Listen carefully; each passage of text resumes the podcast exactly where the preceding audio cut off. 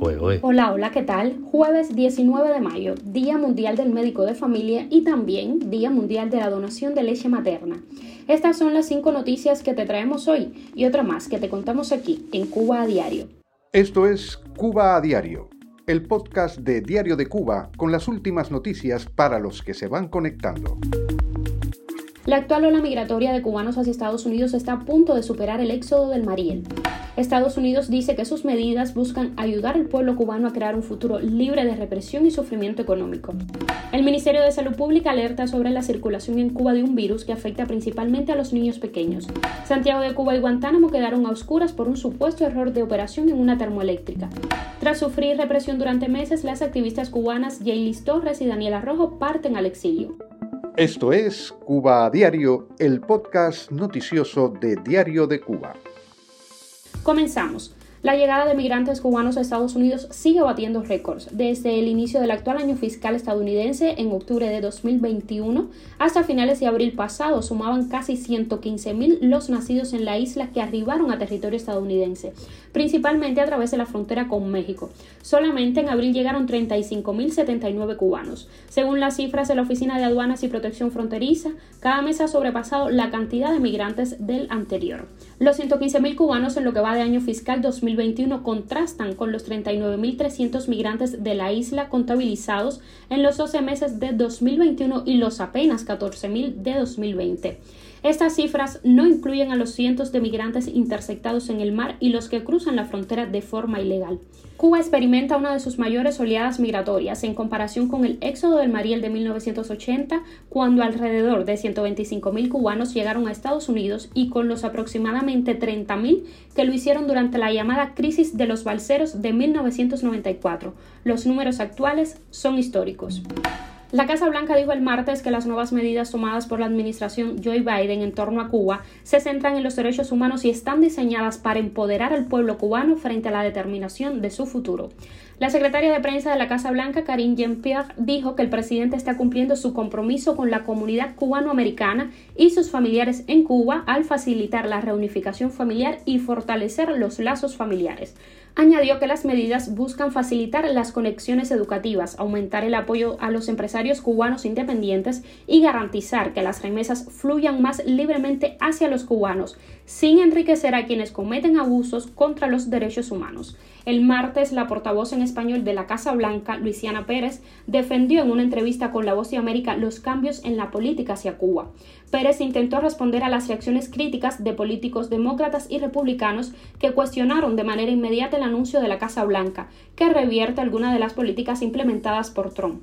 Sabemos que la comunidad cubana estaba esperando, era un anuncio importante. Recordemos que estamos hablando de familias que estaban esperando ser reivindicadas, dijo Pérez. Cuba a diario. El Ministerio de Salud Pública de Cuba alertó sobre la expansión en Cuba del virus llamado Coxsackie, conocido popularmente como boca, manos y pies que se transmite principalmente entre niños menores de 5 años. El MINSAP no precisó número de casos registrados en el país, pero advirtió la enfermedad se transmite principalmente a través de la saliva, el líquido de las vesículas en la boca, la piel y las secreciones nasales. Como principales medidas para evitar la expansión del virus, las autoridades recomendaron el lavado frecuente de manos antes de consumir alimentos, antes de tocarse la cara o luego de cambiar pañales, y no enviar a niños con síntomas de este virus a actividades con otros niños. El virus es altamente contagioso. Los principales síntomas provocados por el virus son fiebre, malestar general, pérdida de apetito, secreción nasal y malestar abdominal que se prolonga por uno o dos días. Por un supuesto error de operación dejaron de funcionar dos unidades de generación de la termoeléctrica Antonio Maceo, conocida popularmente como Renté, lo que provocó que las provincias de Santiago de Cuba y Guantánamo quedaran a oscuras. Según una nota de la estatal Unión Eléctrica, el hecho se produjo mientras se encontraban un grupo de centrales termoeléctricas en mantenimiento, sumadas a otras unidades de generación en avería. En la información publicada por el sitio oficial Cuba Debate se especifica que se investigan las causas de este error de operación. Adicionalmente, no asociado al evento anterior, se produjo la salida imprevista por salidero en caldera de la unidad 1 de la central termoeléctrica Lidio Ramón Pérez de Feltón en Holguín. Las autoridades cubanas han reconocido que la mayor parte de los bloques de generación de electricidad en Cuba han superado su tiempo de vida útil. Además, los ciclos de mantenimiento de tales instalaciones suelen incumplirse. Las averías de última hora son la causa oficial de los frecuentes apagones que sufren de manera habitual los cubanos en toda la isla. Cuba a diario. La activista cubana Daniela Rojo, encarcelada por participar en las manifestaciones del 11 de julio de 2021 y una de las coordinadoras de las jornadas cívicas por el cambio en Cuba reprimida por el régimen en noviembre pasado, salió de Cuba hacia Europa junto a sus hijos pequeños. Al mismo tiempo, la también activista Yelis Torres Cruz abandonó el país por vía marítima. Torres habría sido interceptada en el mar por un buque de la Guardia Costera de Estados Unidos. Daniela Rojo llegó a la ciudad de Frankfurt, Alemania, el pasado 15 de mayo. Ahora está en un centro de acogida a refugiados en lo que se tramita el asilo, según contó en su muro de Facebook. En el caso de Jaylis Torres, la activista Daily González Ravelo dijo en su cuenta en Facebook que cuando el gobierno de Estados Unidos envió al de Cuba un listado de deportaciones en el que figuraba su nombre, La Habana rechazó la repatriación. A fines de abril pasado, Torres Cruz fue escarcelada después de permanecer casi 10 meses en prisión por enfrentar al vocero del régimen, Humberto López. El régimen cubano ha apostado por expulsar de Cuba o presionar para que migren a decenas de activistas, periodistas independientes y opositores cubanos. A la vez propicia una gran oleada migratoria hacia Estados Unidos. Noticia extra, el rey emérito Juan Carlos tiene previsto viajar hoy a España por primera vez desde que el 13 de agosto del 2020 abandonó voluntariamente el país con destino a Abu Dhabi. El padre del rey aterrizará en Vigo a última hora de la tarde y se trasladará a la localidad costera de San Sencho, donde se disputa el fin de semana una competición náutica.